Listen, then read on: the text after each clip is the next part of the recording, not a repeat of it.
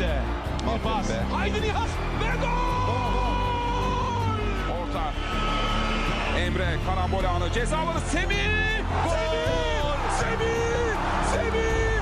Semih! Orta Ümit'ten İlan İlan! Gol! Gol! Şimdi şut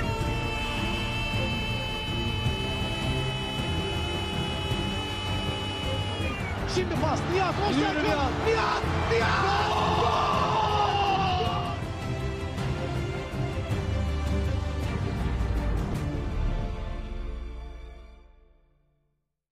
Herzlich willkommen zur neuen Folge des äh, Podcasts Heimat der Fußball. Insgesamt haben wir uns hier zusammengetroffen zum, ich denke, achten Mal, äh, seit ich das Ganze jetzt hier solo führe, äh, zwecks des türkischen Fußballs, also Folgen, denen wir uns jetzt nur damit intensiv beschäftigen, müsste das jetzt die vierte sein. Ähm, allerdings trennt sich die Folge ein bisschen zu den letzten zwei Folgen und geht ein bisschen mehr in die Richtung der allerersten Folge. Das glaube, vielleicht sogar ein kleiner Mix, würde ich es eher sagen. Denn natürlich widme ich mich heute an dem Freitag. Und Freitag ist ein Tag nach Donnerstag. Und Donnerstag ist der Tag, an dem die UEFA ihre zwei Wettbewerbe spielen lässt, die nicht Champions League heißt. Ähm, die nicht Champions League lauten. Die Conference League und die Europa League Playoffs finden gerade statt. Ähm, wir hatten die Hinspiele gestern. Wir haben vier türkische Teilnehmer. Das wären bei der Europa League Fenerbahce und Galatasaray und in der Conference League wären das Trabzonspor und Sivasspor, die sich ja mehr oder weniger wacker geschlagen haben gestern. Ähm, mal ein bisschen was vorwegzunehmen von denen, was jetzt hier noch kommen wird in der Folge. Wir werden ähm, uns, wie gesagt, im ersten Teil mit dem Abschneiden der türkischen Teams beschäftigen, was halt gestern so ging ja, was die Resultate waren und danach ähm, so eine kleine äh, Aussicht auf die kommende Woche, also die ja schon heute beginnt mit dem Spiel Kayserispor gegen Adana Demirspor. Und dann meine Tipps natürlich abgeben gegen Ende der Folge. Und dann, ja, äh, mal gucken, also wo das Ganze so seine Reise nehmen wird. Ähm, aber ja, ähm, ich denke, wir beginnen dann äh, mit der mit der äh, mit dem Abschneiden der, in Europa und beginne mit dem Spiel, wo ich es zumindest mal vor so sagen würde, dass ich da meine äh, beste bestmögliche Expertise abgeben kann, denn Trabzonspor hat gespielt und das gegen äh, die Roma, ja, das große AS Rom ist äh, in Trabzon angekommen und hat auf jeden Fall sich, ich nenne es mal, den längeren Atem. Man hatte den längeren Atem in dieser Partie. Muss mal so zu formulieren, die Römer haben wahrscheinlich halt auch dann das gezeigt, wo ein bisschen dieser Qualitätsunterschied war. Sie haben 2-1 gewonnen in der Partie, hatten auch nur zwei Schüsse insgesamt in der, ganzen, in der ganzen Partie, die aufs Tor kamen. Ähm, aber ja, gehen wir das Ganze konstruiert, äh, konstruiert, das Ganze bisschen ähm, das Ganze bisschen chronologisch durch. In der ersten Halbzeit Trabzonspor ganz viel Ballbesitz, gerade in der Anfangsphase gehabt. Ähm, war die Mannschaft, die wahrscheinlich sogar etwas näher dran war, äh, den Treffer zu machen. Gerade in der Offensive fand ich, hatten die Römer ganz starke Probleme gehabt äh, mit, mit, mit dem Vollenden von, äh, ich nenne es mal, Offensivgelegenheiten, die man hatte. Also es gab gute Ballbesitz, es gab gute Angriffe der Römer, aber um den Strafraum herum war das dann halt nicht so gut. Gerade Zaniolo hat gestern ähm, nicht seinen Sahnetag erwischt, äh, was, was definitiv ein bisschen schade ist. Und er ist ein Spieler, von dem ich wirklich sehr, sehr viel halte. Ähm, da hätte ich gerne gesehen, wie er eine eine kleine äh, Zaniolo Masterclass vollzieht, aber für mich definitiv aus Sicht eines Fans, ähm, der ich ja in erster Linie bin von Trabzonspor, war das gar nicht mal so schlecht, dass er gerade im Abschuss kaum bis gar nicht funktioniert hatte. Da stand Trabzonspor sehr gut gegen den Ball, aber auch mit dem Ball hat man den Ball gut laufen lassen. Ähm, wie ich habe es ja angesprochen, Ballbesitz war wirklich äh, sehr hoch. Ähm, und ja, also in der ersten Halbzeit waren es 55 Prozent, in der zweiten Halbzeit waren es noch 56 Prozent, aber ich glaube, nach einer Viertelstunde ähm, waren es ja 80 Prozent für Trabzonspor. Ähm, ja, gar kein Schuss aufs Tor zugelassen in der ersten Halbzeit. Äh, Rom mit einem Expected Goal von 0,07 gewesen. Und dann, ja, ähm, geht's in in die Halbzeit rein. Ich bin der Meinung, dass ähm, bin der Meinung, dass das Team von Abdullah Auja eigentlich genauso nicht ganz, na, nee, nee, ähm, dass das Team von Abdullah Auja nicht gerade so rauskam, äh, wie, wie es eben reingegangen ist in die Halbzeit. Gerade defensiv hat man irgendwie das Gefühl gehabt, dass das Team ein bisschen wieder am Pennen war. Ähm, und gerade auf der linksverteidigen Position, also da merkst du halt, Ismail Köbersch ist auf jeden Fall keine Premium-Lösung. Ähm, beim ersten Tor äh, komplett einfach komplett weg gewesen von Pellegrini. Dann geht Rom mit 1 zu 0 in Führung. Da kann man sogar auch bei dem Tor Ujan ähm, äh, vielleicht die Schuld ein bisschen auch geben, aber die Hauptschuld, wenn man da eine Schuld unbedingt geben möchte, geht natürlich an, an Ismail Köbische. Und dann zu Ujan kommen noch ein paar Takte. Ähm, ja, äh, Spieler, die halt absolut gar nicht funktioniert haben gestern, waren halt äh, offensiv ja schon auch da. Ähm, Gervinho, auch ein Giannini hat definitiv nicht funktioniert, so wie man sich äh, wie man es einigermaßen gewohnt war in den letzten Spielen. Bei Anthony Wakayeme hm, kann man auf jeden Fall sagen, dass er ähm, gestern alles sauber gemacht hat, nur beim Abschluss hat es ein bisschen gehadert.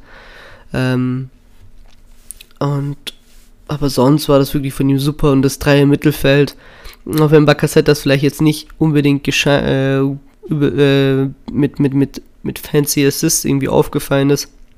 Das Dreier Mittelfeld, Hamschick, Berat, Bakasetas, hat als Trio, finde ich, die beste Leistung gehabt, ähm, die sie gehabt haben, also seit den Testspielen inklusive und den ähm, drei Pflichtspielen, die man mit, äh, der, mit dem Molde Hin- und Rückspiel und dem ähm, und äh, dem äh, Malatya-Spiel hatte. Gerade was den defensiven Impact angeht, war Marek Hamschick zum Beispiel phänomenal. Das sah in Phasen wirklich aus wie, ja, teilweise wie in seiner Prime äh, beim Napoli, dass er im eigenen Strafraum den Ball erobert hat, das Spiel eröffnet hat und dann keine paar Sekunden direkt wieder vorne dabei ist. Und dann Bruno Perez natürlich auch super gespielt hin, äh, hinten rechts, war teilweise sogar der kreativere Flügelspieler und produktivere Flügelspieler im Vergleich zu, ähm, zu Gervinho. Ähm, ja, und dann, wie gesagt, geht, geht Trabzonspor in Rückstand und dann zeigt Abdullah, dass er sein goldenes Händchen hat, wechselt der Anders Tronsen ein für Ismail Köbersch, der die Sache viel stabiler gemacht hat hinten links, wo man sich echt ja, darüber aufregt, dass die Ausländerregel reingekommen ist, denn das ist ja natürlich sicherlich äh, ein Spieler gewesen, der hinten links, der in der Liga, als auch in den, generell in den Spielen in Europa, ähm, in Europa kannst du immer noch sagen, dass man ihn hätte starten lassen können, aber du hast ja so einen gewissen Rhythmus in deinen ersten Elfen, den du ja so kaum hast, ne? Ähm, du kannst ja nicht jemanden nur für die Europapokalspiele hinten links spielen lassen, das wäre das wär ein bisschen komisch. Und dann deine äh, rundum Startelf so lassen, wie sie ist. Aber es wäre einer, wo, wo du dich echt, ähm, echt ein bisschen äh, in, ja, in, dich aufregen kannst als, als Verein oder als Fan. Und das tue ich auch tatsächlich, dass die Ausländerregel in der, in der Liga am Start ist. Denn mit Tronsen wäre man, glaube ich, viel besser defensiv besetzt hinten links als mit Ismail Köbersche, der klar natürlich noch irgendwo in seinen Rhythmus reinkommen muss. Er kam relativ spät rein in den, ins, La in Trainings, ins Trainingslager, aber ich denke jetzt nicht, dass er eine World-Class-Performance über die Saison hinaus äh, im Zuge dieser Saison bei Trabzonspor vollziehen wird. Und der andere Wechsel und der natürlich ja, nach nicht mal einer Minute sich ausgezahlte Wechsel war ja, Andreas Ewald Cornelius, der für Gervinho reinkam und der ja, ähm, wer eins zu eins zusammenziehen kann, der weiß, was jetzt kommen wird. Genau eine Minute danach auch getroffen hat. Insofern hat sich der Wechsel sehr gut äh, ausgezahlt, wie ich es gerade äh, angedeutet habe. Ähm, das war ein Tor, also die Fans von diesem wundervollen Club, die werden natürlich direkt Flashbacks bekommen haben für das äh, Tor, das äh, Alexander Sörloth gegen Prag geschossen hatte in der Playoff-Runde der nee, nicht nur, das war die dritte Qualifikationsrunde in der Europa League. Ähm, in seinem Debüt zu Hause. Die Flanke von Perez, absolut sehr stark. Ähm, und dann der Kopfball wirklich sehr schön veredelt von Cornelius, der einen guten Einstand reinbekommen hat jetzt in die Mannschaft. Letztes Spiel gegen Malat ja den Pfosten getroffen. Ähm, dieses Spiel den Ball reingemacht, dann auch per Kopf. Und der Tabellenführer der Super League konnte dann somit ausgleichen. Und hatte ja äh, tatsächlich mit Wakayeme mehrfach die Chance, ja, mehrfach in einer Szene, würde ich sagen, die Chance gehabt, auf 2 zu 1 zu erhöhen. Ähm, und das hat man nicht getan. Abdullah hat dann eine Systemänderung vollzogen, hat dann Berat Özdemir rausgeholt, Abdelkader Ömür rein, das war natürlich war gar nicht mehr so schlecht. Umgestellt auf ein 4-4-2. Ähm, damit habe ich absolut kein Problem gehabt. Ähm, denn die Mannschaft hat einen guten Rhythmus gehabt, man hat gut gespielt nach vorne, immer gibt die Kreativität ähm, und ja, man hat auch gemerkt, das Spiel hat, ähm, das Spiel hat definitiv gezeigt, dass Trabzonspor ja jetzt, ne, weil jetzt gehen wir mal auf jemanden ein, der absolut keine Berechtigung hat, über Fußball zu reden, Boris Schurduseven, ähm, ich probiere jetzt wirklich ihn nicht zu beleidigen, aber er hat ja kritisiert, ja, wie kann es sein, dass man die, und jetzt zitiere ich ihn wirklich, die Körpergröße also die durchschnittliche Körpergröße der Mannschaft, warum man die so krass verringert hat mit dem Wechsel. Abdülkadir Ömür ist ja, wenn es hochkommt, 1,70 und Better ist ja 1,87. Aber äh, absurd, also das ist ja nicht so, dass es ein 1 zu 1 Wechsel war, in dem Ömür eben im Zentrum war, das ja auch so, wie es Abdullah Ojo beantwortet hat, dass du dann sagen kannst, okay, da habe ich einen direkten Nachteil. Ja, definitiv nicht. Also, ähm, Mann, Mann, Mann, äh, also wirklich grauenhaft, wenn ich da teilweise sehe, was für Leute. Es ist halt nur in Trabzon sind diese Leute halt am Start. Ähm, Wiener ist jetzt auch nicht einer, der durch riesen, riesen Körper, also ist jetzt mit 1,81 und 70 Kilo jetzt auch nicht unbedingt eine äh, ne, ne Kante, ne? Also wenn du jetzt da unbedingt auf diese, auf diese absolut äh, fußballinkompetente Basis gehst, wenn du dieses Head-to-Head-Matchup dir aussuchst, und das Spiel kam ja nicht dadurch, also das Tor kam ja definitiv nicht dadurch, dass man irgendwie eine, eine, eine körperliche Dominanz hatte, das 2 zu 1, das 1 zu 2 aus Sicht der Bordeaux Blauen von äh, Schomur, äh, Schomurodov. Der übrigens ein super Einstand hat auch in den Testspielen sehr oft getroffen. Kam ja von Genua rüber zu den Römern. Ähm, das ist ja wirklich, das ist, mit was ein Bullshit sich teilweise ein Trainer in Trabzon abfinden muss an, an, an an Aussagen von der Presse, das ist wirklich absolut peinlich. Ja, wirklich. Und Baris Juricel macht das seit Jahren. Wahid Halihotzic hat ihn ja damals auch äh, so bezeichnet gehabt, dass er keine Ahnung vom Fußball hat. Und äh, da kann ich immer noch mit der bosnischen Trainerlegende, da bin ich komfort, also gebe ich immer noch die Hand für. Allein für den Satz.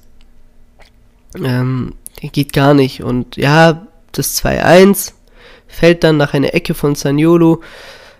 Und da, ja, äh, der Kopfball von Mancini, der darf eigentlich da auch nicht so frei zum Kopfball kommen, geht dann an den Pfosten und an die Latte, auf jeden Fall Aluminium.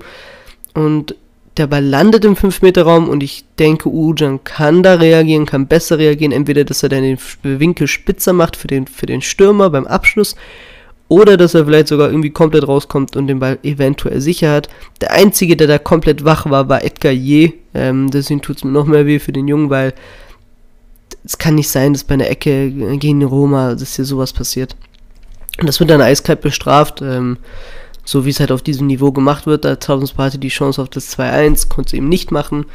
Ähm, es fällt, das, fällt dann das 2-1 zu 2 aus Sicht der, ähm, aus Sicht der Bordeaux Blauen, aber die haben jetzt auch nicht danach komplett den Kopf in den Sand gesetzt und das ist das, was mir am meisten gefallen hat. Ähm, die Mannschaft hat immer noch versucht, äh, aus dem Spiel raus einfach auch wirklich zu kreieren. Es war nicht so, dass der direkt nach der 80. Minute der lange Ball gekommen ist, weil man auf äh, Teufel komm raus unbedingt den Siegtreffer haben, äh, den, den Ausgleichstreffer haben wollte. Das war immer noch kontrolliert bis zur letzten Szene. Ich erinnere an die Szene, in der Wakeme absurd gut an Karstrop vorbeiläuft und dann per Hacke auflegt auf ähm, auf äh, auf auf auf Hamschick, der dann die Flanke reinschlägt und ja, dann fehlt da halt einer, ähm, der da äh, per Kopf veredeln konnte. Äh, das war in dem Fall nicht der Fall. Aber man muss auch sagen, Trabzonspor hat, und das ist etwas, womit wahrscheinlich viele bei der Auslosung nicht gedacht hätten, sie haben mitgespielt und das halt eben wegen diesem Matchplan, den halt Abdullah hat, wegen dem System, was er halt kreiert, an das halt auch die Spieler glauben. Also ich habe heute die Bilder aus dem Training gesehen, die Moral der Mannschaft ist nicht komplett kaputt. Ja, das ist auch so, sollte es auch sein, dass man diesen Fight geben konnte. Ist schon gut genug. Man hat ein Rückspiel, man hat äh, genug Hoffnung gegeben, dass man eventuell in einem Rückspiel, wo man ja eigentlich auch nur ein Tor schießen muss, um in die Verlängerung zu kommen, dass man da mit, äh, dass man da reinkommen kann. Wie gesagt, zu dieser Wakayeme-Szene in 99 von 100 Fällen macht er die richtige Entscheidung. Ähm, das war in dem Fall nicht der Fall, leider. Aber ja, darauf kann man auf jeden Fall aufbauen und ich bleibe dabei, die besten, die beste halbe Stunde, die Trabzonspor spielt, ist besser als die von jeder anderen Mannschaft und mittlerweile schafft man es, diese halbe Stunde wirklich immer mehr zu extenden und das halt auch teilweise gegen noch stärkere Gegner, die noch besser stehen. Also ne, ein Team von Mourinho ist, auch wenn man natürlich gerne mal äh, sagen kann, dass er eventuell nicht mehr unbedingt der, also mit seinen, mit seinen, mit seinen taktischen Grundeinstellungen, dass er jetzt vielleicht nicht mehr dem Weltfußballstandard äh, irgendwie komfort wird, aber man kann immer eins sagen, ähm, seine, seine äh, Defensiveinstellung, die, die er seinen Mannschaften äh, implementiert, die ist immer noch, also gehört zu den Besten auf jeden Fall in dieser Welt. Das auf jeden Fall. Zu, ja, also wie gesagt, der erste Treffer, Gegentreffer kam, äh, kam nach einem Ballverlust von Bacassettas, wo man nicht unbedingt gut nach hinten gelaufen ist. Ähm, und der zweite Treffer war dann halt einfach kollektives Schlafen äh, in, im, im, im Zentrum äh, des Geschehens und das war eben der Strafraum wegen einer Ecke. Leider nicht so gut gemacht. Aber ja, man kann darauf aufbauen, fürs Rückspiel ist immer noch was offen. Ich denke, das war auch eine der Sachen, die ich direkt nach dem 2-1 gedacht habe. Jetzt bitte nicht einbrechen und sich eine einigermaßen okaye Ausgangslage fürs Rückspiel komplett verspielen. Ähm, die guten Takeaways sind auf jeden Fall die, die, das Dreier Mittelfeld hat sehr, sehr gut gespielt. Ähm, Decision Making äh, in den Front bei dem Front Free da vorne aus der Startelf war nicht gut, aber wird wahrscheinlich so auch nicht nochmal passieren. Cornelius hat einen guten Start gehabt. Ähm, Edgar Je war wieder sehr stabil. Tronsen macht sich immer besser und besser und wenn wir zu den negativen, und Bruno Perez hat sein bestes Spiel gemacht im Dress der Bordeaux Blauen, wenn wir zu den negativen Sachen gehen, ist auf jeden Fall, ähm, ja, Herr Udan Chakun muss sich auf jeden Fall raffen. Ist mir egal, ob du unbedingt als Spieler deinen Wechsel haben möchtest. Also, sobald du auf dem Feld bist, musst du einfach 90 Minuten lang, äh, zumindest 90 Minuten lang die Dinge ausblenden. Wir haben vier Schüsse wahrscheinlich, nicht vier ähm, wir haben insgesamt wahrscheinlich sieben Schüsse auf unser Tor kassiert in, in, in diesen, äh, in diesen, in diesen vier Sp Pflichtspielen, die wir jetzt hatten. Ähm, und, und davon haben wir sieben Gegentore. Also es war, ich, ich kann mich an keine Ujan Chakut Parade erinnern. Abgesehen von den äh, Elfmeter-Paraden da im Elfmeterschießen gegen Molde. Und das darf es nicht sein. Und klar, das ist vielleicht auch ein bisschen der Fluch der guten Tat, dass ich halt einen gewissen Standard bei ihm gewohnt bin. Aber ich denke, wenn du Kapitän bist von Trabzonspor und auch Nationaltorwart, dann musst du dich damit messen lassen. Und bitte, also ich, ich finde eh, das jetzt, also das ist jetzt eine Debatte, ich glaube, ich bin auf äh, dünnem Eis jetzt, aber ich mag es nicht, wenn Familienmitglieder, die gerade wenn es gut läuft, mit den Fans auch oft gerne auf sozialen Medien interagieren, so wie es Ujan Chaka sein Bruder ja tut, dass die dann halt, wenn es eben mal nicht gut läuft, so Cheap Shots ähm, äh, per Tweets äh, an die Fans raushauen. Und dann, nachdem man sagt, hey, äh, nachdem man mit einigermaßen konstruktiven Gegenantworten kommt, dass man diese dann löscht. Und man sich dann rechtfertigen will mit, ja Leute, also klar, wir ne, Trabzonspor ist uns auch wichtig, äh, aber bitte tut nicht immer alles, was wir hier posten, äh, direkt verbinden mit. äh, ja, mein Wort zum Sonntag. Und jetzt, glaube ich, ist einigermaßen alles gesagt. Ähm, später kommen ja noch die, die, die, die, die, äh, die Meinungen von der Community. Da gibt es wahrscheinlich einen speziell, der gerne seine Meinung zu Trabzonspor abgeben wird. Ähm, da freue ich mich jetzt schon drauf. Und ja, gehen dann weiter zum nächsten Spiel. Und ich denke, nachdem wir diesen einigermaßen Downer hatten, gehen wir mal zu etwas Positiven und begeben uns zum anderen Wettbewerb. Und zwar zu der Europa League. Ähm, ein komplett ersatzgeschwächtes Fenerbahce besiegt. Ähm, Helsinki zu Hause mit 1 zu 0 nach einem absolut äh, wirklich mega Banger, den, den Mohamed da abgefeuert hat. Ähm, für mich auf jeden Fall das schönste Tor, was die, was die türkischen Vertreter da gestern äh, abgegeben haben. Äh, Mohamed Gümüşkaya, also ich möchte jetzt nicht den Fehler machen, den einige Medien, äh, ja mittlerweile muss ich ja schon sagen, fast äh, Kollegen, äh, Medienkollegen immer gerne machen bei jungen Spielern, die gut knallen, äh, die so ein super Tor gemacht haben. Man darf sie natürlich jetzt nicht komplett in die Welt loben. Aber das sah wirklich sehr schön aus und das hat was gezeigt, ähm, und zwar, dass diese Jungs halt wirklich komplett ähm, sorgenfrei sind und das, das ist schön zu sehen. Äh, ich meine, klar, sah lustig aus, dass er das Badge gesucht hat auf dem Trikot, das ja von das dritte Puma-Trikot bei den Elite-Teams, wisst ihr, wie es aussieht. Hat es gesucht, ähm, leider nicht gefunden, aber den Schuss ins Glück hat er auf jeden Fall gefunden. Und dass Arda Güler, auch wenn er erst 16 ist, was absurd klingt, dass der ein super Talent ist, das wissen wir halt alle. Also, und dass der so gut äh, gespielt hat, dass er dieses Selbstbewusstsein hat, dass er sagt, ja, ich wollte unbedingt diesen Freistoß schießen, hat heute nicht geklappt, aber ich bin mir sicher, dass ich es mal anders halt mache und euch auch dann mein Tor schießen werde. Ich denke, das ist genau die Einstellung, die du haben musst als junger Profi, um zu bestehen. Wenn wir weitere Downer halt angehen bei Fener, natürlich die Verletzung von Irfan, von Irfan Jankavic, das ist maximal mies. Also gerade der Mittelfeldspieler, der vielleicht mit am meisten überzeugt hatte, allein durch seine Technik und dadurch, dass die Connection zum Mesut immer so gut war, da kann man nur hoffen, dass die, dass die Verletzung einigermaßen gut verheilt. Äh, wünsche da gute Besserung. Ich glaube, bei Novak soll ja auch was gewesen sein. Ähm, da habe ich mich aber jetzt nicht so schlau gemacht. Ich glaube, sowieso der MR muss ja erst ge, äh, vollzogen werden, dass wir da Klarheit haben. Bei Diagnosen, Ferndiagnosen halte ich mich eher, äh, hätte ich mir eher meinen Abstand zu. Und ja, also klar, wenn man jetzt äh, nur auf das Spiel betrachtet, äh, unsere Meinung abgeben soll. Natürlich war es jetzt nicht unbedingt das äh, super Spiel. Also Fenerbahce konnte natürlich nicht dominieren ähm, mit einer Mannschaft, wo aber auch, das muss man ja wirklich sagen, also sehr viele Spieler gefehlt haben. Man hat de facto ohne Stürmer gespielt. Ähm, man hat, ja, also, also wirklich, äh, im Sturm stand Mia Seitz. Auf der Bank war kein nomineller Stürmer. Ähm, da muss Ali Kotsch auf jeden Fall einfach was nachbessern. Also es kann nicht so weitergehen. Das war alles schön und gut, dass Mohamed Gümüşkaya dieses Traumtor geschossen hat. Äh, A, er ist kein, er ist kein Stürmer, er ist Mittelfeldspieler.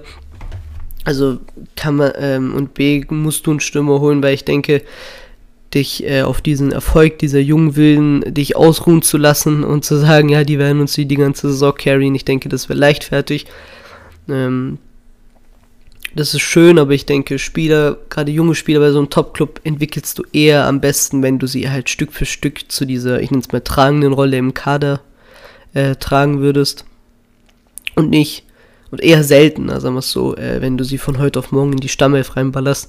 Vor allem hier auch, äh, die kamen ja eingewechselt rein, wo man natürlich bei Mohamed sich auch Gedanken machen kann, ob er gegen Antalya starten kann. Denn dieses, also die Verletzten, die man hat, das sieht ja eher ein bisschen ernster aus, gerade bei Serdar. Ich denke auch Samatta, auch wenn er da ist, kann man vielleicht verzichten. Eine gute Meldung, ich glaube Valencia, in der Valencia war auch äh, fit heute, also nicht fit, aber war im Training dabei. Das sind natürlich einigermaßen schöne Meldungen, aber es müssen Transfers fallen auf jeden Fall. Ähm, also Wingbacks müssen, muss auf jeden Fall auf der linken Seite eine kommen.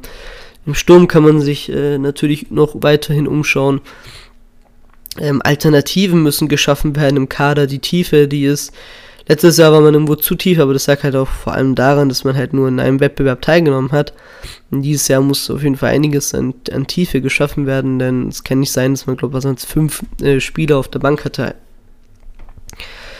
Ja, ähm, das Spiel, wie gesagt, äh, man kann Fan hat auf jeden Fall eins zusagen und das halt, dass man und das ist etwas sehr Gutes, spricht nämlich für den Trainer, dass man halt auch ähm, zumindest versucht hat, die Spielidee, die man hat mit der Fünferkette, auch hier durchzusetzen. Ich denke gerade Osei Samuel, der war sehr, sehr gut wieder mal. Also allein durch den, durch den Einsatz, den er halt auf den Flügelposition zeigt, auf der Flügelverteidigerposition, der, der macht sich da auch immer besser und besser. Und da, wenn man vor allem, wenn man bedenkt, dass er in diese Rolle eigentlich noch irgendwo reinschlüpfen muss, seit diesem, seit dieser Offseason. Und gerade gegen den Ball stand ich, fand ich, stand Fenerbahce gar nicht mehr so schlecht. Klar, Helsinki ist jetzt nicht unbedingt der Weltgegner, aber ich denke, zu wissen als Mannschaft, dass man jetzt nicht unbedingt mit dem breitesten Kader hier angetreten ist und dass man das Spiel gewinnt, natürlich halt durch einen Treffer mehr oder weniger aus dem Nichts, ähm, das gibt dir immer eine gute Moral. Also ich erinnere mich da an das Trabzonspor-Spiel, als man diese Corona-Krise hatte im Kader gegen Başakşehir, als man mit Kahn, äh, mit Kahn im Tor und mit äh, Farukcan hinten links zum Beispiel starten musste, was ja beide Spieler aus der U19 waren. Ähm, da hat man jetzt auch nicht unbedingt super gespielt und eher, eher hinten sicher gestanden, hat durch einen Treffer durch Yusuf Sade gewonnen und die Energie, die da freigesetzt wurde, sowohl auf der Seite der Fans als auch in, in der Mannschaft, das war sehr schön anzusehen und ich denke, das ist das, was man mitnehmen muss. Rückspiel wird natürlich nicht einfach in Helsinki. Ähm, man hat es gesehen, gerade in Skandinavien sind ja einige türkische Fans am Start. Bei Randers gegen, äh, gegen Garstai war das sehr ähnlich. Ich denke, das ist eine gute Ausgangslage, die man sich geholt hat. Man hat auf jeden Fall äh, sehr, sehr gute Karten in die äh, Europa League reinzukommen und dann hoffentlich weiterhin äh, Punkte zu holen für den türkischen Verband. Ja, und dann äh, gehen wir, machen wir den Ping-Pong-Move äh, und gehen wieder zurück zu Conference League, denn ein Spiel, das äh, ein bisschen so untergegangen ist, war eins, wo ich auch der Meinung bin, dass die Mannschaft da als Außenseiter reingekommen ist, die aus der Türkei kommt. Und zwar, ja, äh, Kopenhagen, der FC Kopenhagen war zu Gast in Sivas und äh, konnte sich auch ein sehr gutes Ergebnis sichern für das Rückspiel. Ähnlicher Spielverlauf ähm, wie das Trabzonspor-Spiel, kann man schon fast sagen. Also Kopenhagen ging in Führung, Sivas konnte ausgleichen, ähm, aber da der Unterschied zum Trabzonspor-Spiel war natürlich, dass der, die Antwort der Kopenhagener viel schneller war, das 2 zu 1. Und viel ja quasi genau im Gegenzug zum 1 zu 1, das der Sivaspor äh, erzielt hatte, ähm, was was natürlich schade ist, denn auch hier wäre ein, wäre ein, wäre ein 1-1 so viel besser gewesen, was die Ausgangslage angeht, ähm, so wie es bei Trausensport der Fall ist.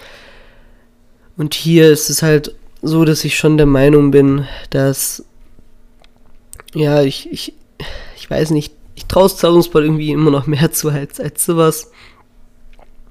Ähm, ja, also hier war es in der ersten Halbzeit war Kopenhagen eigentlich die Mannschaft, die, die das Ding mehr oder weniger äh, geführt hatte, 58% Ballbesitz gehabt, man hatte mehr Schüsse, auch mehr Schüsse aufs Tor. Ich glaube, was hatte sogar gar keinen aufs Tor des Gegners. Ne, Expected Goals und Vergleiche 0,17 zu, also von, äh, von Silvers äh, zu den 1,0, die, die Kopenhagen hatte. Und dann die, die, die zweite Halbzeit.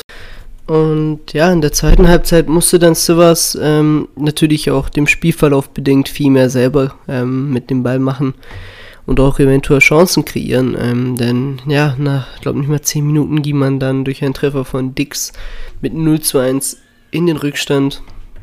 Man konnte dann sogar zwischenzeitlich ausgleichen, ähm, was ja auch äh, keine 5 Minuten gedauert hatte ne, mit dem Treffer von League James aber noch schneller als der Ausgleich gefallen ist im Vergleich zum Treffer davor fiel dann der erneute Führungstreffer für Kopenhagen.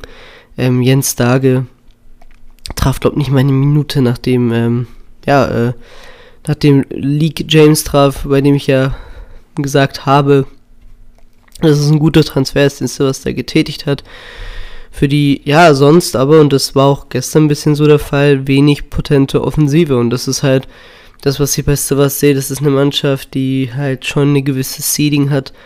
Und gerade beim ja, Kreieren von Chancen einfach ähm, Probleme hat, dass das wirklich zwingend hundertprozentige sind. Und das liegt halt unter anderem vielleicht auch daran, dass die Spielerqualität einfach ja nicht, nicht gut genug ist.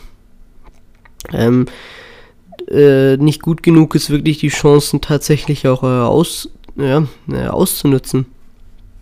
In der zweiten Halbzeit, wie gesagt, viel mehr Ballbesitz ähm, im Vergleich zur ersten, 63 Prozent. Ähm, man hatte viel mehr Schüsse insgesamt, da wenn man sich anschaut, hatte wie viele aus Tor gingen, da steht es 3 zu 4.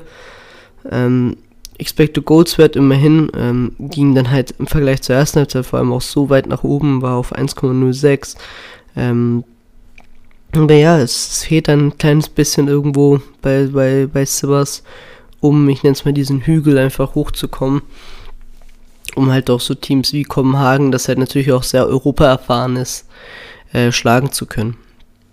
Und das war aber gleichzeitig ähm, in, in dieser Nacht in dieser türkisch-europäischen Nacht nicht das einzige Duell zwischen einem türkischen und einem dänischen Vertreter, denn ähm, Galatasaray hatte zuvor gegen den FC Randers ein Auswärtsspiel angehen müssen. Auch in den, äh, wie gesagt, ein dänischer Vertreter, ähm, aktuell Tabellenführer in der dänischen Liga. Und ja, also das 1 zu 1 aus Sicht der Gelbroten ist vielleicht in der Blase, in einer Blase betrachtet, gar nicht mehr so ein schlechtes Ergebnis, aber ich möchte einfach nur daran erinnern, dass wahrscheinlich der Etat, den Garsei nur für Falcao und Feruli ähm, äh, festlegt, äh, größer ist als, als der Marktwert von Randers FC oder um, um jetzt keinen spekulativen Vergleich zu setzen, die Transferausgaben, die Garsei allein für Nelson und für ähm, Berkan Kutlu gemacht hat, sind höher als der Marktwert des Kaders von Randers FC. Ähm, also, ja, ähm, das, ist, das sind finanzielle Verhältnisse, die da zwischen diesen beiden Vereinen herrschen, die eigentlich so ein Ergebnis nicht für gut heißen lassen können. Ähm, Gaza ging in der 26. Minute nach einem Treffer von Kerem Aktürkoğlu in Führung. Ähm, da sah eigentlich noch alles relativ gut aus für für die Gelb-Roten gerade. Ich fand auch ähm, in, der, in der ersten Halbzeit gab es Phasen, in denen gab es eine Phase, die war so irgendwo kurz vor und nach dem Tor, dass man einigermaßen Chancen kreieren konnte. Ähm, aber wenn man sich so das allgemein anschaut, gerade die erste Halbzeit, ähm, obwohl man in Führung geht, der Gegner mehr Schüsse, viel mehr Schüsse ähm, als du und auch viel mehr aufs Tor, viel mehr kreiert gehabt. Ähm, Mustera hat jetzt nicht unbedingt einen Eindruck gegeben gehabt, ähm, ob er vielleicht jetzt die ganze Zeit äh, der sichere Halt ist. Ich erinnere an diesen Pass, den er da rausgestellt hatte beim Abstoß, der dann beim Gegner abgefangen wurde, wo es gefährlich wurde. Ähm, aber selbst da konnte er wieder retten. Ähm, aber ja, es ist viele Szenen halt auch, wo Mustera dann doch retten konnte. Wie gesagt, ähm, obwohl er äh, vielleicht jetzt nicht unbedingt den ultrasicheren Eindruck hinterlassen hatte bei der Mannschaft. Ja, und Randers belohnt sich dann ähm, tatsächlich. Man trifft ähm, zum 1 zu 1 und direkt nach der ersten Halbzeit, genau keine 10 Minuten danach.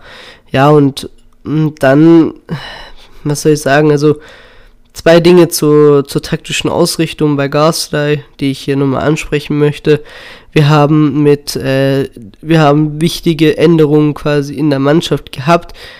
Ähm, wir haben einen DeAndre Jedlin gehabt, der statt Boe äh, in der Startelf war. Wir haben einen Jagne nicht in der Startelf gehabt, der gegen Mustafa Mohammed. Wir haben einen Emre Akbar, der desolat war in der Startelf gehabt, statt einen, ähm, statt einen Sofian Feruli. Ähm, und ich frage mich halt, ist das so der richtige Ort, um Rotation äh, dieser Art vorzunehmen? Natürlich ja Alparslan Öztürk, der zwangsbedingt reingehen musste für Macau, der ja ähm, suspendiert wurde vom Verein aus.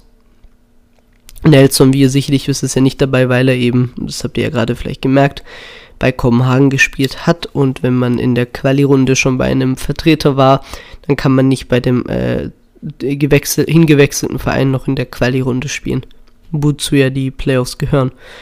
Ja, und das ist halt, ja, also die, die Rotation habe ich nicht nachvollziehen können. Ich habe das, das, ich habe das Spiel von Garcia nicht nachvollziehen können. Das war auch hier der Fall ähm, dass man kaum großartig was kreieren konnte. Ähm, man hatte Riesenprobleme gehabt, sogar äh, Chancen zu kreieren.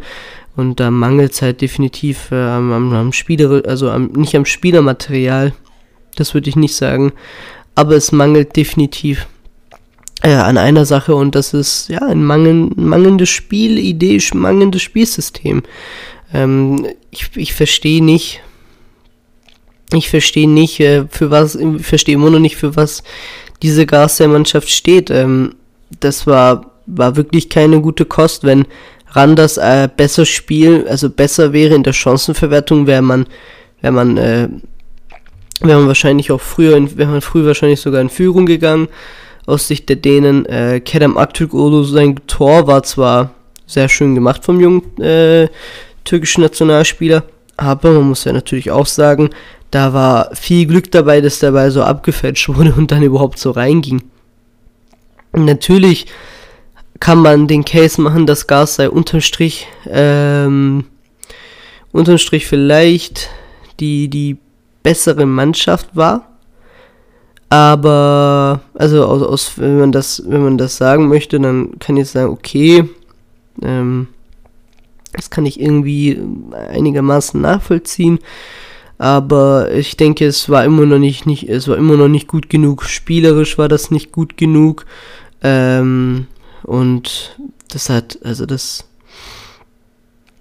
das, das, das geht halt gar nicht. Also wirklich, ähm, Junge, Junge, ähm, Randers wie gesagt, ich habe den Vergleich mit den Ausgaben und den, den Marktwert der Mannschaft gegeben, aber dass man es halt nicht gebacken bekommt, diese Mannschaft zumindest großartig unter Druck zu setzen. Es gab jetzt kaum Phasen, in denen man sagen konnte, okay, Randers äh, hängt in den, in den Ringen wie ein Boxer, der gerade kurz vorm Knockout ist.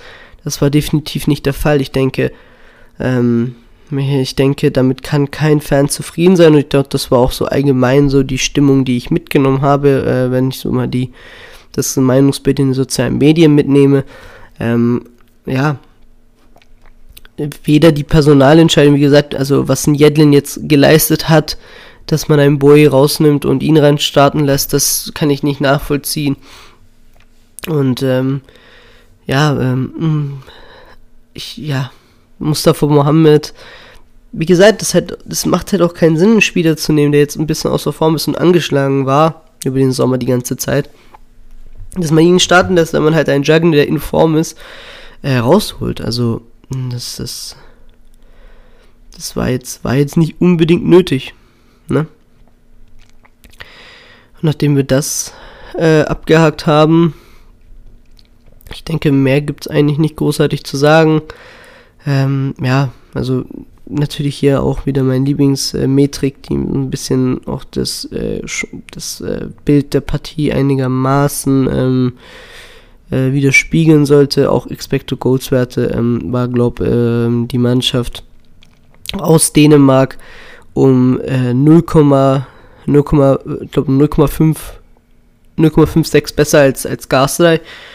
Ähm, das, ist, das ist nicht akzeptabel für so ein, für so ein, für so ein Standing, was der Garza immer noch eigentlich in Europa hat. Ähm, geht das halt einfach nicht klar. Also viel zu wenig kreiert, viel zu wenig. Gerade in der zweiten Halbzeit fand ich, war wenig Zwingendes da. Also in der ersten zum Beispiel gab es diesen Abseitstreffer von ähm, von Mohammed, äh, wo du natürlich sagen kannst, okay, das war immer was, aber davon gab es in der zweiten Halbzeit absolut gar nichts. Und das ist nicht zu beschönigen.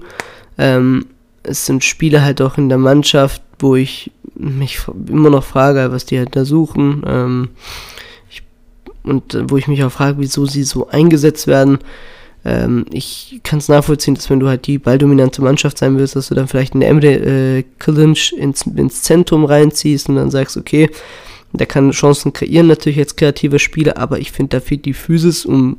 Und ich finde, es, fe es, es, fehlt die spielerische Überlegenheit, um die mangelnde Physis, die ein Emre hat, ähm, zu komp kompensieren. Ähm, und ja, das, das, das geht auf jeden Fall, äh, es geht nicht klar. Ähm, und zu Outbustern, ähm, da möchte ich was nehmen, da möchte ich auch nochmal Special Shoutouts raushauen an, an, an, an Young Chilota, an Memo. Der hat mir zum Gidesum-Spiel, ähm, also wirklich eine sehr detaillierte Zusammenfassung vorbereitet gehabt als, als Community-Vorschlag. Und ich hätte das schon, also die Folge schon eigentlich hochgeladen gehabt, als das dann mir abgesendet wurde.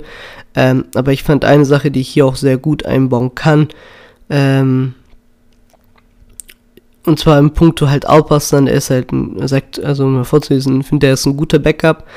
Ähm, was ich bisher gesehen habe, hat mich echt überrascht und mit der äh, letzten Aktion ähm, im Spiel gegen Gilles und natürlich Plus Pluspunkte gesammelt.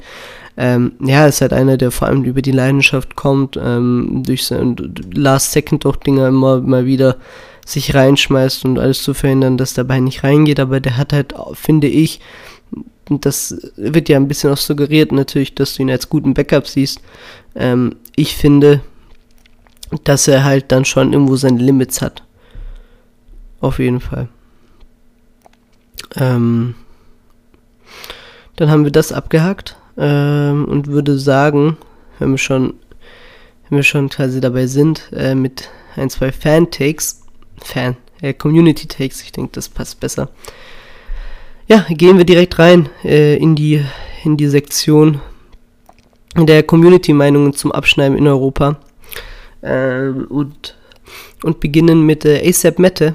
Der hat geschrieben, bei Fenerbahce war keiner wirklich schlecht, aber überrascht haben äh, Mohamed, Usai Samuel, Tisserand und Arda Güler. Sosa war der Schwächste. Bei Trabzonspor fand ich in der ersten Halbzeit Bakasetas und Vakayeme gut. Giannini hingegen enttäuschend. Und ja, da kann man äh, nicht zu allen unterschreiben. Ich denke, Sosa, hm, wenn es nicht fürs Geld ist, dann kann ich mir nicht erklären, warum er da noch spielt, weil ich sehe die Lust einfach auch nicht großartig in ihm. Ähm, man könnte vielleicht sich denken, okay, ist einer, der ja, natürlich diesem Fan-Push äh, sehr, gefällt und vielleicht die Fans im Stadion was bringen können, aber war auch nicht der Fall. Äh, die Situation mit Arda kurz kurz vor, der, kurz vor Ende der Partie war natürlich auch was, wo man verhindern könnte, dass man sich da so ins eigene Bein schießt. Ähm, türkische Fans sind impulsiv, die sind da, äh, die, die gehen da halt drauf ein und Arda ist ein junger Spieler. Ich meine, das ist doch normal, dass er nicht abgeklärt ist mit den Medien und das halt einfach so denkt, wie er es, äh, wie er es da halt auch gesprochen, ausgesprochen nach der, nach der Partie, dass er halt gerne diesen Freistoß geschossen hätte. Ähm, da muss man natürlich äh, sagen, Sasa, der kennt die türkische Fußballkultur, das hätte er jetzt nicht unbedingt machen müssen.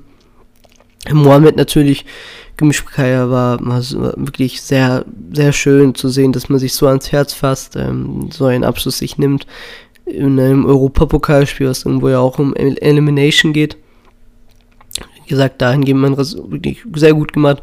Und ähm, Osei Samuel und Tissero, das habe ich ja auch ähm, in der das habe ich ja schon mehrfach jetzt angesprochen, gerade im Zuge dieser taktischen Ausrichtung, die die Fennel hat.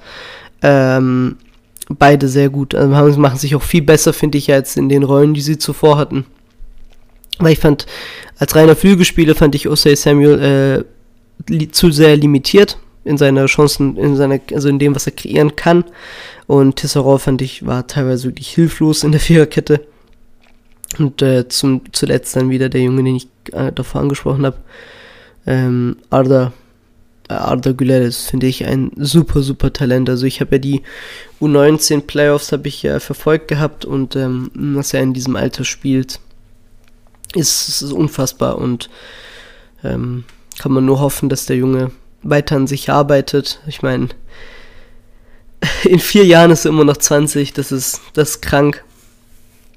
Ähm, dass er die Erfahrung jetzt auch gemacht hat in den Profis ist schön. Natürlich war sie notgedrungen. Ähm, Pereira würde ihn wahrscheinlich nicht starten, äh, würde ihn wahrscheinlich nicht einwechseln, wenn er, wenn er ein, äh, wenn er, wenn er anderes Kaliber an Spielern auf der Bank gehabt hätte, aber Not macht erfinderisch, äh, aus der Not entsteht manchmal eine Tugend, ähm, und damit würde ich das abhaken. Und bei Trabzonspor, ja, ich weiß nicht, ob ich es beantwortet habe. Ne, ich mach's trotzdem mal. Ähm, Bakasetas war waren schon gut, ähm, äh, waren vielleicht jetzt in der letzten Konsequenz, jetzt hat es vielleicht ein bisschen gefehlt gehabt. Giannini war hingegen halt ein Komplettausfall. Aber das gehört ja auch zu Giannini dazu, wenn man äh, mit alten Ecken und Kanten, wie er halt ist, ne, Meilen spielt super, Meilen spielt halt so wie gestern. Ähm, aber das gehört zum Fußball dazu. Ähm, und ja, Bakasetas und Wakayeme geben die immer ein gewisses Spiellevel an Niveau. Dann äh, ein bisschen größerer, äh, größerer Rückblick zu dem Europapokalabend von äh, Breezy, ähm, der meint, Fener hat trotz zahlreicher Verletzungen als einzig türkische Mannschaft den Sieg geholt. Aufgrund der fehlenden Spieler war die, das Spiel nicht schön anzusehen, aber defensiv konnte man überzeugen. Keine Ahnung, was Gassay davor hat, aber das wird langfristig nicht klappen. In der Türkei kommt man vielleicht durch Hinterwege an das Ziel, aber die Reise in Europa wird auf jeden Fall schnell enden. Trabzonspor konnte am meisten überzeugen. Eine Niederlage gegen Rom ist jetzt nicht verwerflich. Ujan sollte man safe verkaufen, weil er nicht mehr gedanklich in Trabzon ist. Und ja, ja und ja. Also gehen wir nochmal on Detail an die Sachen ran. Ähm, das war ja genau das, was ich angesprochen habe. Ähm, wenn dir halt so viele Spieler ausfallen, vor allem wichtige Spieler, ich meine, wenn du gar keinen Stürmer hast, dann fehlt dir deine Stütze vorne einfach. Ähm, dann ist es sehr schwierig, denn dann äh, großartig da ein Offensivspektakel zu haben. Ähm, defensiv zu überzeugen, ist glaube ist glaube wichtig gewesen in der Partie, aber andererseits natürlich kannst du auch sagen, gegen Helsinki ist das ja aber auch äh, ist ja auch das Mindeste. Aber wir haben schon oft genug Mannschaften gesehen, die da auch ihre Probleme hatten. Ähm, aber ja, man konnte vielleicht jetzt nicht als Großes und Ganzes überzeugen. Defensiv konnte man sehr wohl, ähm, aber ich denke, das gehört auch äh, der Situation entsprechend dazu. Ähm, zu Garstry, ja, ich denke nicht, dass ich kann, ich kann nachvollziehen, was man vorhat. Ähm, also das Projekt, was man da aufbaut mit jungen Spielern, äh, auch aus Europa, also nicht nur der Türkei. Wobei man da ja auch einen gewissen Kern jetzt hat mit, mit Berkan und mit, mit Kerem Aktürkoğlu. Aber ja, ich denke, wie gesagt, das ist ja das ewige Ding bei uns. Ähm, ich sehe äh, in diesem Podcast hier, ich sehe halt kein, kein richtiges System bei Fatih Terim, in dem sich Spieler wirklich entwickeln können, weil zum Beispiel eine Rolle eines Spielers fest definiert ist. Ähm, das nicht, also und allgemein, also was haben wir jetzt in den letzten Jahren großartig an Spielern gesehen, die ähm, unter ihm da diesen Sprung gemacht haben. Also ich denke, Kerem fällt mir jetzt ein, ähm, und Ozan Kabak war relativ früh in seiner Amtszeit, ne?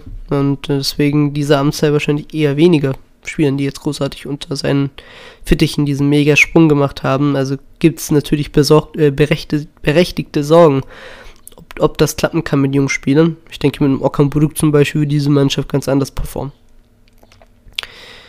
Und ähm, zum letzten, äh, also Punkt Trabzonspor, ja, ja, also die Mannschaft hat auf jeden Fall überzeugt. Ich fand, man war wirklich, wie gesagt, das bessere Team und das äh, gegen Rom ist, das zu sagen, ist wirklich Chapeau Klack. Ähm, und ja, zur Ujan-Sache, ich habe ja auch meinen Standpunkt jetzt hier bekundet. Es geht nicht, wenn ein Spieler jetzt nicht mental da ist, dann, dann klappt das nie, dann ist das zum Scheitern verurteilt. Ähm, und da sollte man auch ähm, auf den einen, auf die eine oder andere Million äh, verzichten, damit halt äh, damit das Beste für beide Seiten äh, gemacht wird und das ist Stand jetzt einfach eine Trennung. Kommen wir nun ähm, zu ähm, Emre, der meint, Fener und Gala haben beide Schrott gespielt, aber Fener hat halt den besseren Trainer, der zumindest weiß, was er macht und auch eben jungen Spielern vertraut, weil er ihnen klar deutlich machen kann, was sie machen sollen. Äh, bei Garza sitzen Spieler wie zum Beispiel ein Eden Aiden und ein Barış Alper auf der Bank, die jeweils in ihren Ligen, das sind einfach die U19-Liga und einmal die zweite Liga, in der letzte der Barış Alper war, äh, wirklich, Zitat, zerrissen haben. Ähm, währenddessen spielen aber so Spieler wie Arda und Babel ähm, und, und, diese andere, und diese jungen Spieler stehen, ähm, sitzen und verrotten dann auf der Bank. Fatih Terim Istifa. Ähm, ja. Das ist natürlich ein sehr äh, lautstarker Take. Und ich kann es einigermaßen nachvollziehen. Ähm, ich verstehe zum Beispiel, wenn du eine Feruli einwechselst, denn auch ein Feruli in dieser Form, wie er gerade ist, finde ich, ist immer noch äh, äh mehr Plusspieler als Minusspieler. Aber ein Ryan Bubble, so wie der performt bei Gas 3, ähm, also aktuell performt bei Gas 3, ein, ein, ein, ein, ein Arda vor allem, das sind in meinen Augen Minusspieler. Definitiv. Und dann verstehe ich es halt auch nicht, dass man, dass man nicht zumindest äh, ein bisschen probiert, wenn du schon eh ein bisschen am Rotieren warst bei diesem Gegner, warum du halt da, warum du da nicht die Courage zeigst, dass du eben mal vielleicht auch was Neues probierst, einen Badisch reinwechselst, der auch äh, unbekümmert spielen wird, wahrscheinlich, wenn du ihn reintust, für einen Emre Akbaba. Ähm, unter anderem, mal so einen Wechselvorschlag zu geben. Oder von mir aus auch für, für, für einen Emre Killinch, so wie, also wenn wir jetzt den 1 zu 1 Wechsel Killinch äh, Arda hinterfragen wollen, ähm, habe ich da auch große äh, Verständnisprobleme, denn man, man, man sagt ja, und das ist, ich glaube, ich habe das auch erwähnt, wenn du ja schon großartig von deinem Dreijahresplan erzählst, dass du da wirklich Stück für Stück dich irgendwo arbeiten möchtest, dann verstehe ich nicht, warum du da einem Arda mehr Zeit gibst als einem Barisch Alper Yilmaz.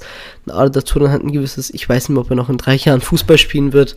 Ähm, ich weiß nicht mehr, ob er nächstes Jahr noch spielen wird. Das ist natürlich auch so eine Sache. Ich glaube, außer Garstray hätte wahrscheinlich kaum ein Super League Club äh, ihm ein Vertragsangebot gegeben. Ähm, und ja, gehen dann rüber zur nächsten Frage, die kommt äh, von Fatih, der meinte, während man die erste Halbzeit einigermaßen akzeptieren konnte, äh, ergebnisbedingt, war die zweite Halbzeit wirklich das schlechteste und schlimmste, was ich in, der letzten, in letzter Zeit gesehen habe von Garstel. Ich konnte die Jedlin für Bowie-Entscheidung zunächst äh, nicht komplett nachvollziehen, aber habe zumindest ein Auge zugedrückt. Randers konnte, äh, mit, hätte mit ein bisschen mehr Glück gewinnen können. Fatih Terim ist gefragt, weder Burak Elmas noch sonst wer. Er muss jetzt abliefern. Also können wir da auch nochmal durchgehen. Ja, die zweite Halbzeit war nochmal schlechter, weil man da halt jetzt auch nichts Handfestes kreieren konnte. Äh, die erste Halbzeit ist natürlich ein bisschen kaschiert vom Treffer und der Führung. Ähm, Boe konnte ich absolut nicht nachvollziehen, warum man den aus der ersten Reihe rausgenommen hat. Vielleicht willst du halt vielleicht, das weiß ich ja nicht, ähm, das tut er ja nicht unbedingt so kommentieren. Zum Beispiel Abdullah Auge sagt immer, ähm, wir haben, wir machen einfach, wir haben eine Datenbank und da sehen wir, der Spieler ist gerade auf einer zu hohen Belastung, so dass wir den heute 90 Minuten spielen lassen können, deswegen tun wir rotieren. Ähm, das war jetzt nicht, auch nicht dieser Fall, aber Jedlin, wie gesagt, gab mir eigentlich bislang wenig Gründe, um zu sagen, äh, ich kann es nachvollziehen, dass er einen Bouillet aus der ersten Elf verdrängt. Und zum letzten Punkt, ja, und ich finde, Fatih Terim ist jemand, der, äh, also Randers mit mehr Glück hätte auf jeden Fall gewinnen können. Ähm, und zu Fatih Terim, ich finde eh, dass ähm, im, letzten, im letzten Winter ähm, hat er die Spieler bekommen, die er wollte. Klar hat jetzt Irfan Can jetzt nicht funktioniert, aber ich denke, alle Garcia-Fans waren noch zufrieden mit dem, was Schätze und Fernandes gespielt hat bei den Gelbroten. Und Mustafa Mohamed war ein, war ein Wunschspieler, absolut. Ähm, auch diesen Sommer hat er eigentlich die Spiele bekommen, die er wollte. Äh, Rashid Gesal war vielleicht jetzt mal eine, war jetzt, und Rosé waren vielleicht jetzt ein paar Ausnahmen, aber Rosé hat man mit Boy, finde ich, einigermaßen gut was ersetzen, aber einen anderen Spieler holen können. Und äh, im Sturm, ähm, wie gesagt, hat man den letzten Winter Mohammed geholt, man mit Jagn noch einen Stürmer reinbekommen. Das heißt, da war eigentlich auch jetzt nicht großartig der Bedarf. Jagnik kam ja auch unter ihm. Ähm, Im Zentrum hat man Chicaldao geholt für eine beachtliche Summe. Äh, in der Innenverteidigung hat man Nelson geholt, genauso für eine beachtliche Summe. Ähm, und äh, Flügel bin ich mal gespannt. Ich denke, dass da auch noch äh, eine, ein Transfer kommen wird bei Garcia. Auf jeden Fall eventuell auch da einer, wo der, äh, wo das Geldbeutelchen ein bisschen lockerer sitzt.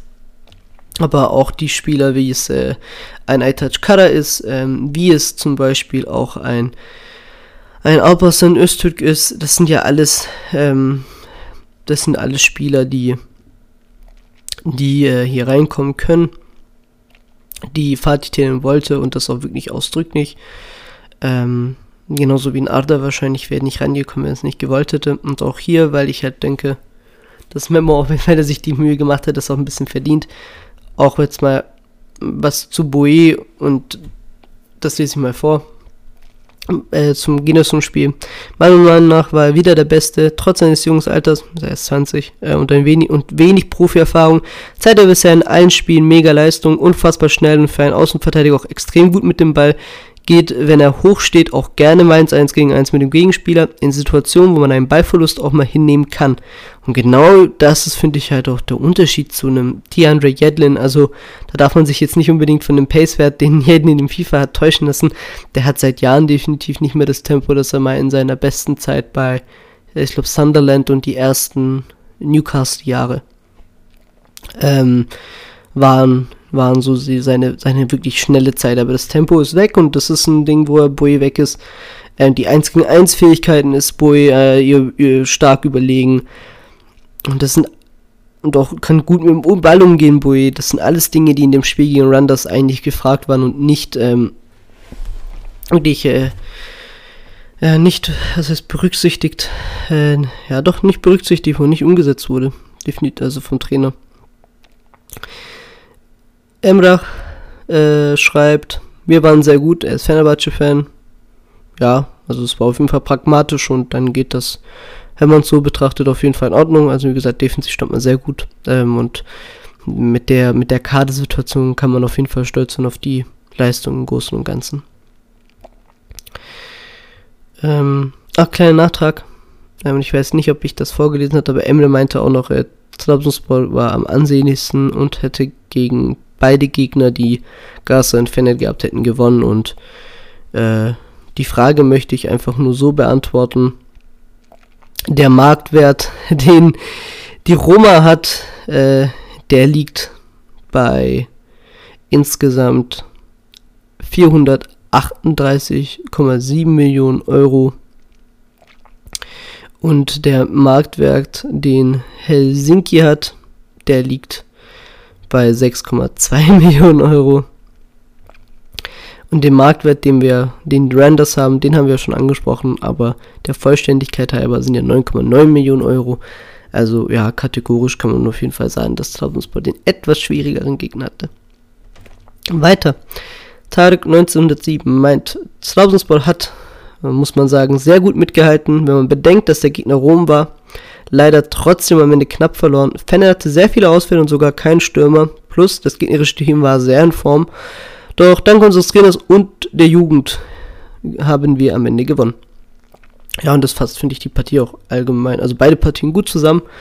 Ähm, und gerade der Trainerfaktor und ich finde, ähm, und, und ich finde gerade, der Trainerfaktor kommt ein bisschen zu kurz ja, ähm, Vitor Pereira ist wirklich ein guter Trainer und er hat es ja auch erwähnt und ich finde, das, das stimmt halt auch, also nicht nur weil es ein Fakt ist, sondern also wenn man es auch, das, was man daraus rausnehmen kann, äh, bewertet. Der Mann war drei Jahre Generaldirektor in der Jugendarbeit von Porto, der weiß, wie man mit Jungspielern umgehen muss. Der Mann hat bei Porto auch trainiert und hat auch dort jungen Spielern eine Chance gegeben. Ähm, Calvin zum Beispiel damals, äh, FIFA-Legende, ähm, der unter anderem bei Porto seine besten Jahre hatte. Das können wir, ja. Ähm, der fällt mir da zum Beispiel spontan ein.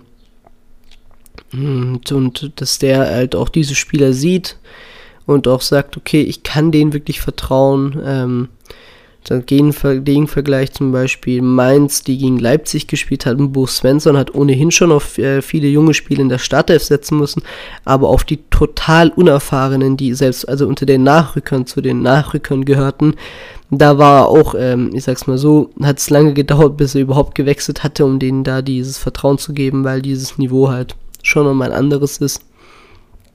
Auch mit Erfolg natürlich, äh, Mainz hat ja gewonnen.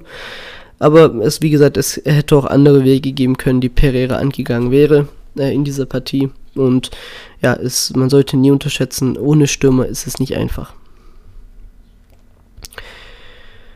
Ähm, weiter im Text, äh, Berg gemeint, Vertrauensball und sowas wird schwer.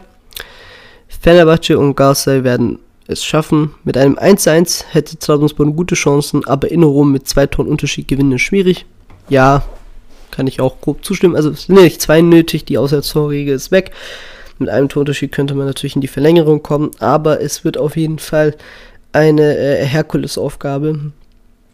Und ähm, ja, Mythologie, äh, jetzt gehen wir ein bisschen in die Mythologie rein. Vielleicht kommt man dann ja in den Olymp. Und ja. Würde sich dann natürlich auch einen Namen machen, ne? Ähm, für, für ein paar Jahre. Könnte man da schon gut zurückschauen in diese Rom beginnen und wenn Trabzonspor das schaffen könnte.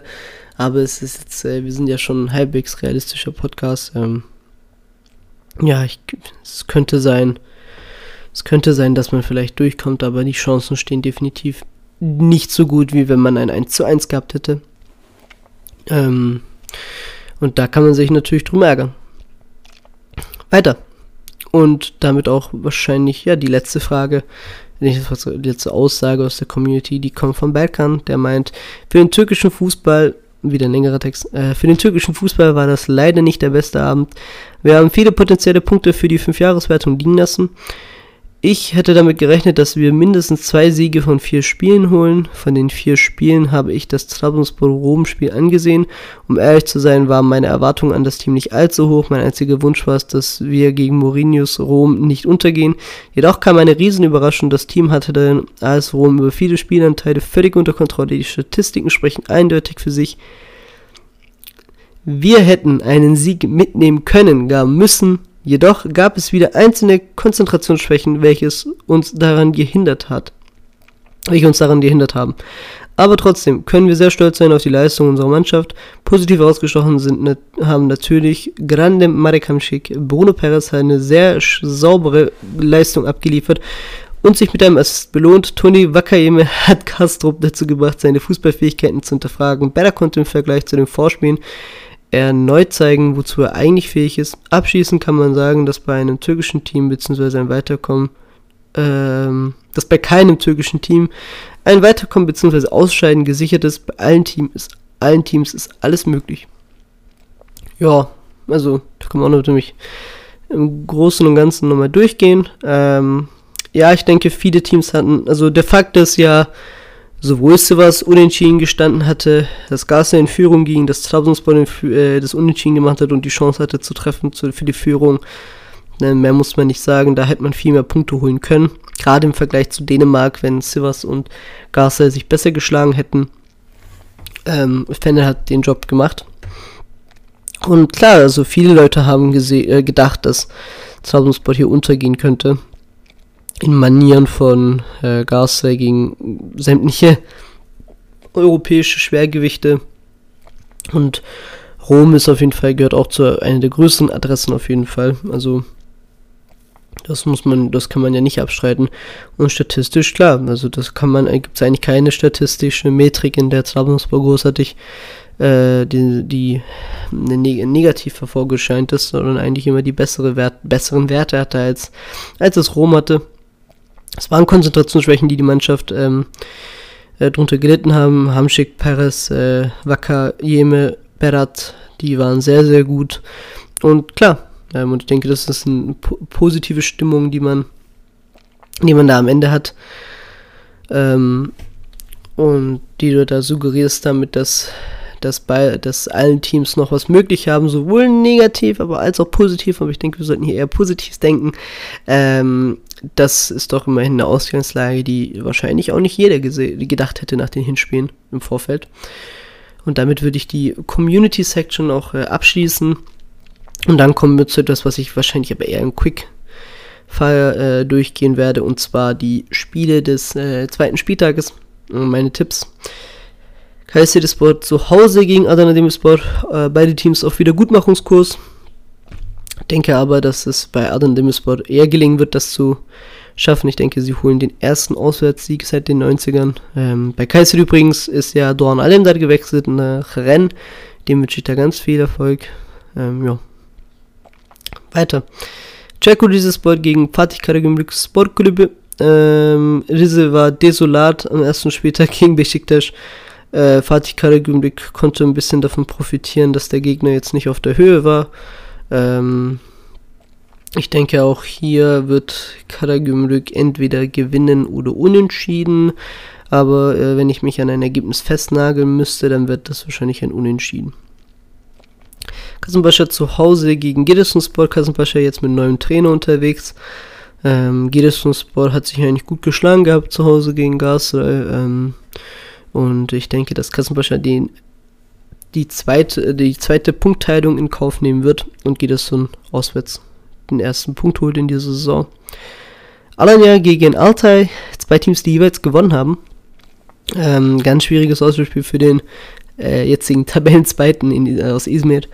Äh, ich denke, dass Alanya tatsächlich die Partie ähm, ja äh, auch sich irgendwie äh, ergaunern wird, den Sieg, so wie sie es gegen Başakşehir geschafft haben. Und ja, wäre ich verwundert, aber wenn das Ding unentschieden ausgeht, äh, definitiv nicht. Antep gegen, äh, gegen Besiktas. Ähm, auch eine interessante Begegnung. Errol Bulut, ähm, seine Männer gegen, ja, gegen Sergen Yalcin. Ein Duell, was letztes Jahr für Fenerbahce gegen Besiktas gesprochen hätte. Und dieses Jahr eben, dieses Jahr eben nicht. Ähm, ich denke, Antep wird den Negativtrend wahrscheinlich nicht stoppen können. Und Besiktas holt sich die nächsten drei Punkte ähm, im Südosten der Türkei. Konyaspor gegen Başakşehir. Konya hat einen äh, auf jeden Fall etwas überraschenden Sieg geholt gegen Sivas mit äh, 1 zu 0, kurz verändert äh, der Treffer von Chikaleshi. Ähm, die gute Energie wird äh, weiterhalten und ich denke, dass man gegen Başakşehir mit, ein, äh, mit einem Sieg äh, weiterkommen, mit einem Sieg, ja, nicht weiterkommen, ähm, aber zumindest diesen positiven Trend eventuell weiterführen kann. Ist ja auch das Ex-Team von jetzigen Başakşehir-Trainer Aykut Kocaman. Göztepe ähm, äh, wird zu Hause gegen äh, Yeni Malatyaspor spielen. Und das Team von Ina Karaman hatte, ja, kann sich ein bisschen durch negative äh, Schiedsrichterleistungen aufregen, äh, dass man vielleicht ein, äh, von drei Punkten beraubt wurde gegen einen Gegner, der gegen Trabzonspor komplett hilflos ausschaute. Ich denke, dass Göztepe diese Partie zu Hause gewinnen wird und damit den ersten Dreier in der neuen Saison feiert. Fenerbahce dann zu Hause am Sonntag um 20.45 Uhr Primetime gegen Antalyaspor. Ähm, ja, Antalyaspor konnte im letzten Heimspiel, im letzten Auswärtsspiel äh, gegen Fenerbahce in Kategorie ein gutes Ergebnis erholen. Dieses Mal weiß ich nicht, ob das so einfach sein wird. Ähm, bei Fenerbahce sind natürlich einige Spieler äh, angeschlagen und ähm, das Team von Aston Gunner ist natürlich immer noch eine junge Truppe, die ja jetzt nicht unbedingt den Anschein vermag, dass man das komplett bestrafen könnte, dass Fener jetzt viel, äh, ja, viel auf, äh, ja, auf B-Personal setzen muss. Ich denke, Fenerbahce wird das äh, zu Hause holen. Und dann geht es weiter. Am Montag um 18.15 Uhr spielt der Spitzenreiter der Super League Trabzonspor gegen Sivasspor. Und ich denke, dass Trabzonspor das einigermaßen komfortabel vielleicht sogar holen wird gegen Sivas. Die wirken schon sehr müde, muss man sagen. Und ja, denke, Trabzonspor kann da die drei Punkte holen und dann Galatasaray am Spieltagsende gegen Hatay. Und da halte ich es nicht für unrealistisch, wenn Hatay unentschieden holen könnte. Auswärts, was ja schon eine kleine Überraschung wäre. Und damit würde ich meine kleine, aber feine Tipprunde hier auch mal beenden. Und denke aber auch, dass der Podcast auch hier zu Ende kommen wird. Ich bedanke mich für eure Aufmerksamkeit. Äh, immer toll, wenn ihr die ganzen, ähm, die ganzen Community-Beiträge da abgibt.